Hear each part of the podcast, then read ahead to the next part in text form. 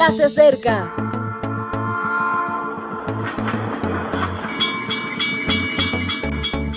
Partimos ya.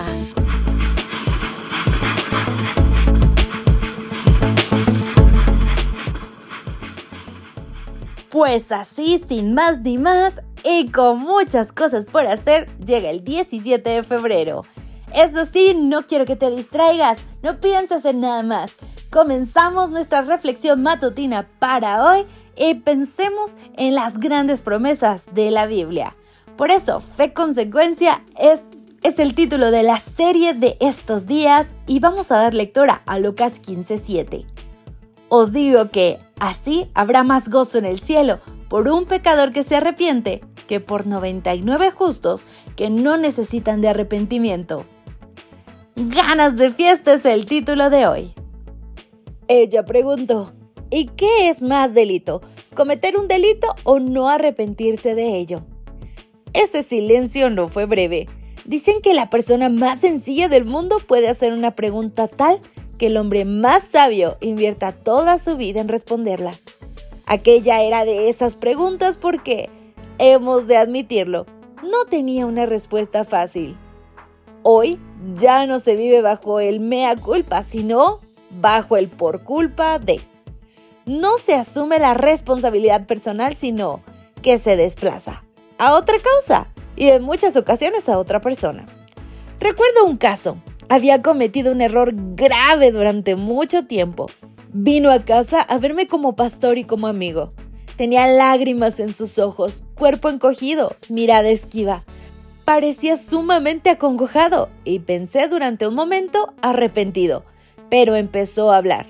Un por culpa de sucedió a otro por culpa de y a otro y a muchos otros. Quizá estuviera preocupado por los efectos, pero no quería reconocer la verdadera causa de su realidad.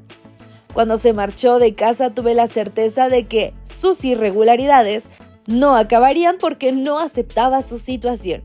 Y así fue. ¿Qué es más delito, cometer un delito o no arrepentirse de ello? El refrán podría decir, dime qué delito has cometido y te diré quién eres, pero en realidad terminará diciendo, Dime cómo reaccionas ante tu delito y te diré quién serás. Cometer un delito te puede costar una advertencia, una multa, la privación de la libertad o incluso la vida. No arrepentirte de ello te puede costar la eternidad. El cristianismo tiene otra actitud frente al pecado. En primer lugar, lo reconoce, no evita abordar la realidad, se enfrenta a ella, Reconocer el error es sumamente valioso porque es un paso esencial para hallar la solución. En segundo lugar, tal situación genera un profundo sentimiento de tristeza. Ese sentimiento no tiene que ver con las consecuencias, sino con las relaciones. ¿Cómo puedo haber fallado a un amigo?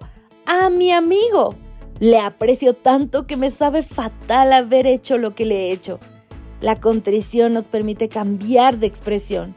Ya no emplearemos el por culpa de, sino gracias a, porque la culpa es nuestra y la solución de Jesús. Gracias a Cristo se produce un cambio en nuestras vidas. A ver, en el cielo tienen muchas ganas de fiesta. ¿Están deseando que te arrepientas? Para celebrarlo. ¿Qué te cuesta? Mi querido amigo, siempre se dice que hay fiesta en el cielo por un pecador arrepentido.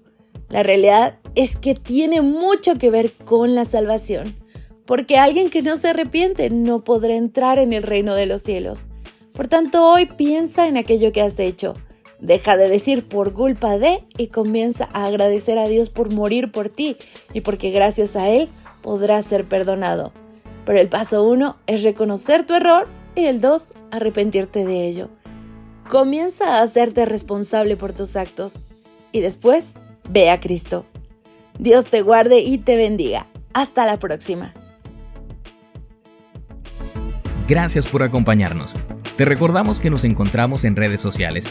Estamos en Facebook, Twitter e Instagram como Ministerio Evangelike. También puedes visitar nuestro sitio web www.evangelike.com. Te esperamos mañana.